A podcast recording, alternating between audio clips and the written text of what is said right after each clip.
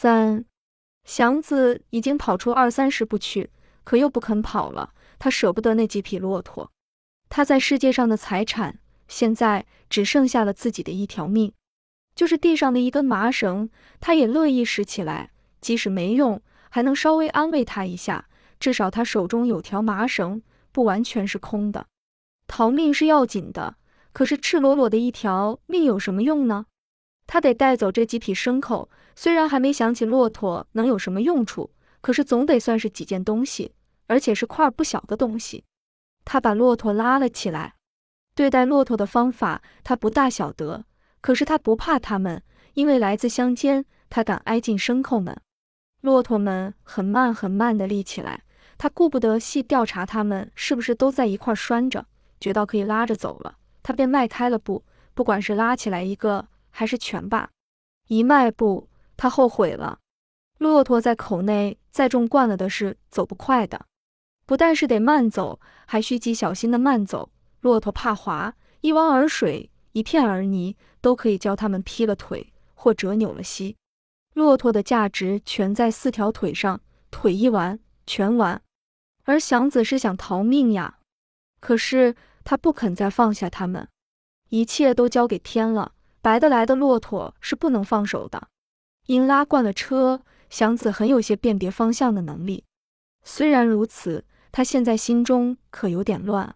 当他找到骆驼们的时候，他的心似乎全放在他们身上了，急着把他们拉起来。他弄不清哪是哪儿了。天是那么黑，心中是那么急。即使他会看看星，调一调方向，他也不敢从容的去这么办。星星们在他眼中好似比他还着急。你碰我，我碰你的，在黑空中乱动。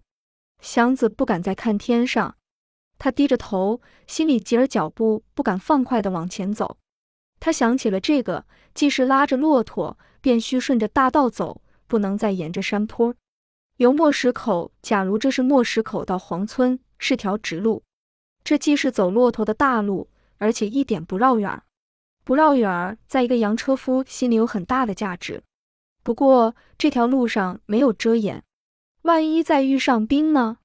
即使遇不上大兵，他自己那身破军衣、脸上的泥与那一脑袋的长头发，能使人相信他是个拉骆驼的吗？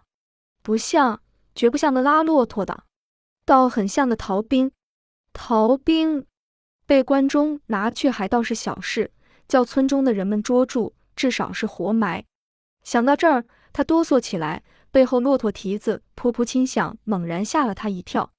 他要打算逃命。还是得放弃这几个累赘，可是到底不肯撒手骆驼鼻子上的那条绳子。走吧，走，走到哪里算哪里，遇见什么说什么。活了呢，赚几条牲口；死了呢，认命。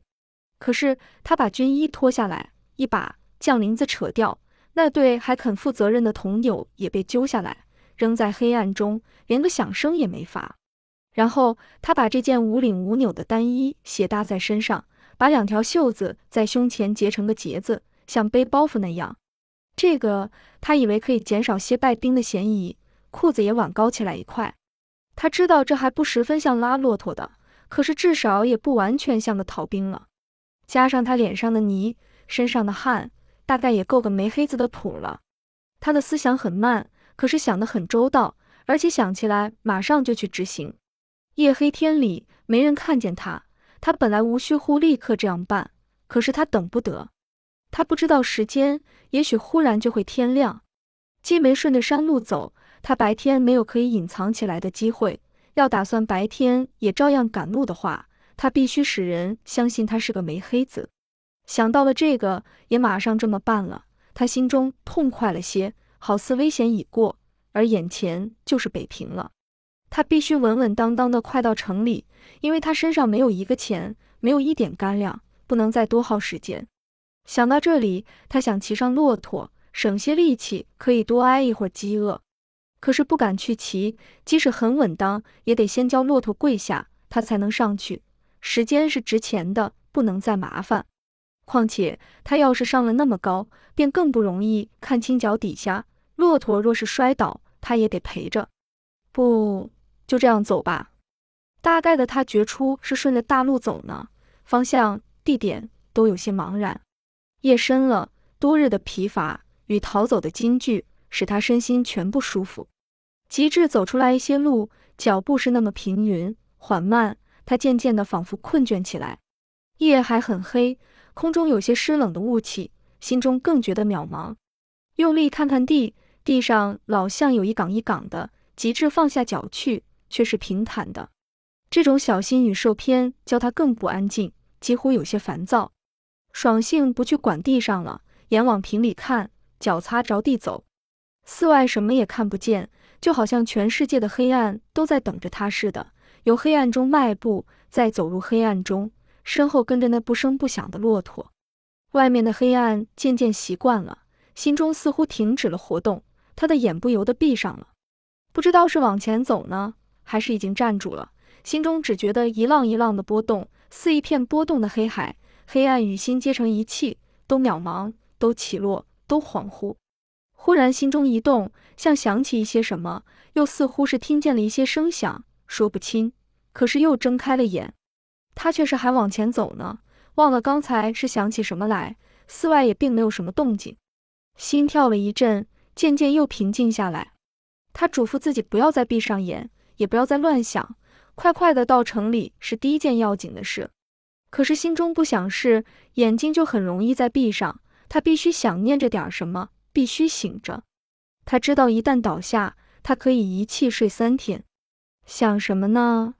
他的头有些发晕，身上潮漉漉的难过，头发里发痒，两脚发酸，口中又干又涩。他想不起别的，只想可怜自己。可是连自己的事也不大能详细的想了。他的头是那么虚空昏长。仿佛刚想起自己，就又把自己忘记了，像将要灭的蜡烛，连自己也不能照明白了似的。再加上四维的黑暗，使他觉得像在一团黑气里浮荡。虽然知道自己还存在着，还往前迈步，可是没有别的东西来证明他准是在哪里走，就很像独自在荒海里浮着那样，不敢相信自己。他永远没尝受过这种惊疑不定的难过与绝对的寂闷。平日他虽不大喜欢交朋友，可是一个人在日光下，有太阳照着他的四肢，有各样东西呈现在目前，他不至于害怕。现在他还不害怕，只是不能确定一切，使他受不了。设若骆驼们要是像骡马那样不老实，也许倒能教他打起精神去注意他们，而骆驼偏偏是这么驯顺，驯顺的使他不耐烦。在心神最恍惚的时候。他忽然怀疑骆驼是否还在他的背后，叫他吓一跳。他似乎很相信这几个大牲口会轻轻地钻入黑暗的岔路中去，而他一点也不晓得，像拉着快兵那样能渐渐地化尽。不知道在什么时候，他坐下了。若是他就是这么死去，就是死后有知，他也不会记得自己是怎么坐下的和为什么坐下的。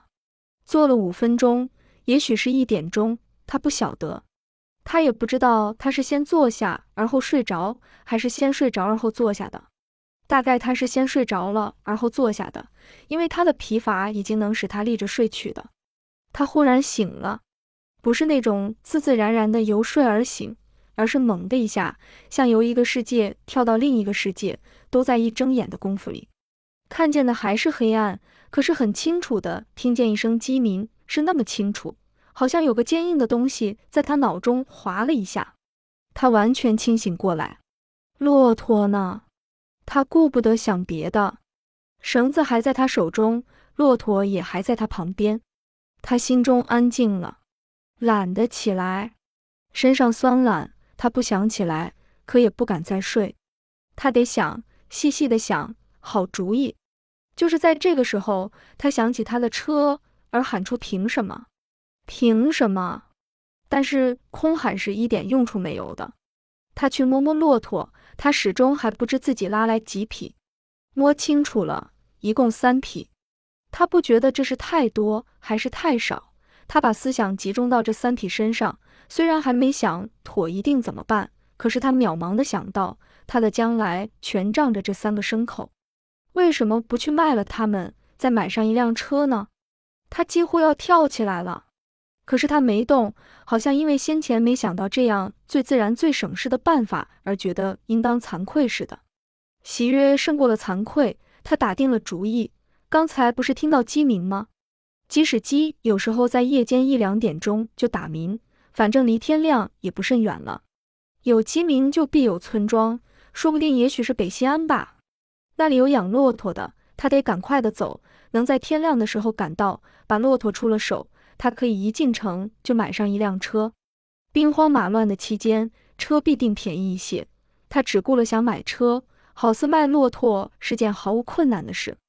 想到骆驼与洋车的关系，他的精神壮了起来，身上好似一向没有什么不舒服的地方。假若他想到拿着三匹骆驼能买到一百亩地，或是可以换几颗珍珠，他也不会这样高兴。他极快地立起来，扯起骆驼就走。他不晓得现在骆驼有什么行市，只听说过在老年间没有火车的时候，一条骆驼要值一个大宝，因为骆驼力气大，而吃的比骡马还省。他不希望得三个大宝，只盼望换个把八十的，恰好够买一辆车的。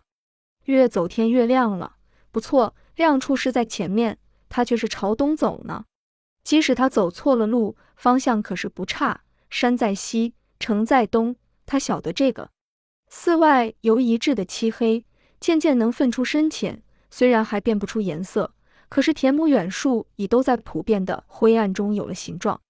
星星渐稀，天上罩着一层似云又似雾的灰气，暗淡，可是比以前高起许多去。祥子仿佛敢抬起头来了，他也开始闻见路旁的草味，也听见几声鸟鸣。因为看见了渺茫的物形，他的耳目口鼻好似都恢复了应有的作用。他也能看到自己身上的一切，虽然是那么破烂狼狈，可是能以相信自己却是还活着呢。好像噩梦初醒时那样，觉得生命是何等的可爱。看完了他自己，他回头看了看骆驼，和他一样的难看，也一样的可爱。正是牲口脱毛的时候，骆驼身上已经都露出那灰红的皮，只有东一缕西一块的挂着些零散的、没力量的、随时可以脱掉的长毛，像些寿中的庞大的乞丐。顶可怜的是那长而无毛的脖子，那么长，那么秃，弯弯的。愚笨的伸出老远，像条失意的兽龙。可是祥子不憎嫌他们，不管他们是怎样的不体面，到底是些活东西。他承认自己是世上最有运气的人，上天送给他三条足以换一辆洋车的活宝贝，这不是天天能遇到的事。他忍不住的笑了出来。灰天上透出些红色，地与远处显得更黑了，红色渐渐的与灰色融掉起来。有的地方成为灰紫的，有的地方特别的红，而大部分的天色是葡萄灰的。又待了一会儿，红中透出明亮的金黄来，各种颜色都露出些光。忽然，一切东西都非常的清楚了。跟着，东方的早霞变成一片深红，头上的天显出蓝色，红霞碎开，金光一道一道的射出，横的是霞，直的是光。在天的东南角织成一部极伟大光滑的蛛网，绿的田、树、野草都由暗绿变为发光的翡翠。老松的杆上染上了金红，飞鸟的翅儿闪起金光，一切的东西都带出笑意。祥子对着那片红光要大喊几声。自从一被大兵拉去，他似乎没看见过太阳，心中老在咒骂，头老低着，忘了还有日月，忘了老天。现在他自由地走着路。越走越光明，太阳给草叶的露珠一点金光，也照亮了祥子的眉发，照暖了他的心。他忘了一切困苦，一切危险，一切疼痛，不管身上是怎样褴褛污浊，太阳的光明与热力并没将他除外。他是生活在一个有光有热力的宇宙里。他高兴，他想欢呼。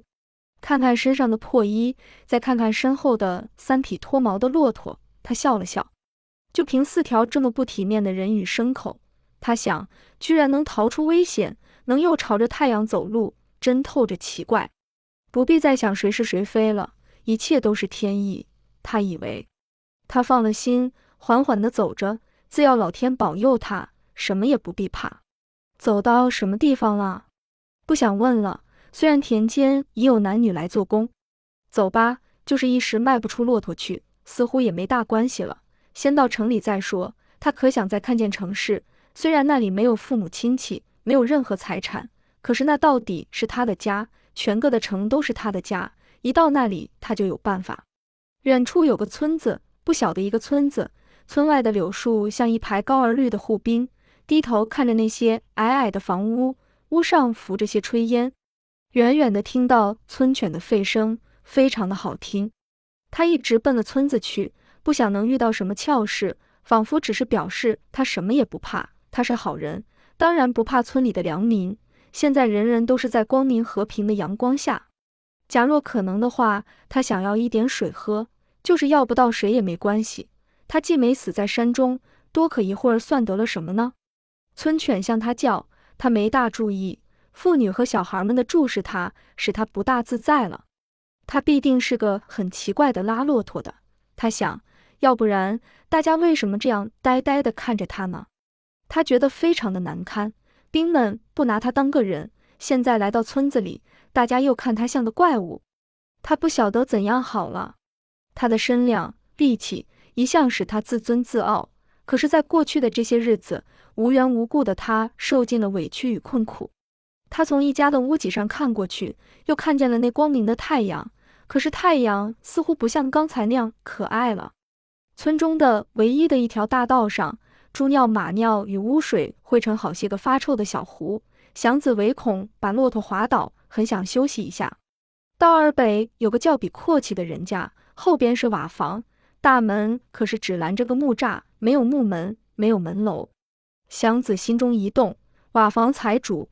木栅而没门楼养骆驼的主，好吧，他就在这休息会儿吧。万一有个好机会把骆驼打发出去呢？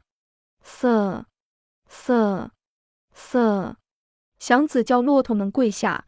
对于调动骆驼的口号，他只晓得瑟瑟是表示跪下。他很得意地应用出来，特意教村人们明白，他并非是外行。骆驼们真跪下了，他自己也大大方方地坐在一株小柳树下。大家看他，他也看大家。他知道，只有这样才足以减少村人的怀疑。坐了一会儿，院中出来个老者，蓝布小褂敞着怀，脸上很亮，一看便知道是乡下的财主。祥子打定了主意：“老者，水现成吧？喝完。”啊！老者的手在胸前搓着泥圈，打量了祥子一眼，细细看了看三匹骆驼，有水。哪来的？西边。祥子不敢说地名，因为不准知道。西边有兵呀！老者的眼盯住祥子的军裤，叫大兵裹了去，刚逃出来。啊！骆驼出西口没什么险了吧？兵都入了山，路上很平安。嗯。老者慢慢点着头。你等等，我给你拿水去。祥子跟了进去。到了院中，他看见了四匹骆驼。老者留下我的三匹，凑一半吧。哼，一把。倒退三十年的话，我有过三把。年头变了，谁还喂得起骆驼？老头立住，呆呆地看着那四匹牲口，呆了半天。前几天本想和街坊搭伙，把他们送到口外去放亲。东也闹兵，西也闹兵，谁敢走啊？在家里拉下吧，看着就焦心，看着就焦心。瞧这些苍蝇，赶明儿天大热起来，再加上蚊子，眼看着好好的牲口活活受罪。老者连连的点头，似乎有无限的感慨与牢骚。老者留下我的三匹，凑成一半到口外去放青。欢蹦乱跳的牲口，一夏天在这儿，准教苍蝇蚊子给拿个半死。祥子几乎是央求了。可是谁有钱买呢？这年头不是养骆驼的年头了。留下吧，给多少是多少。我把他们出了手，好到城里去谋生。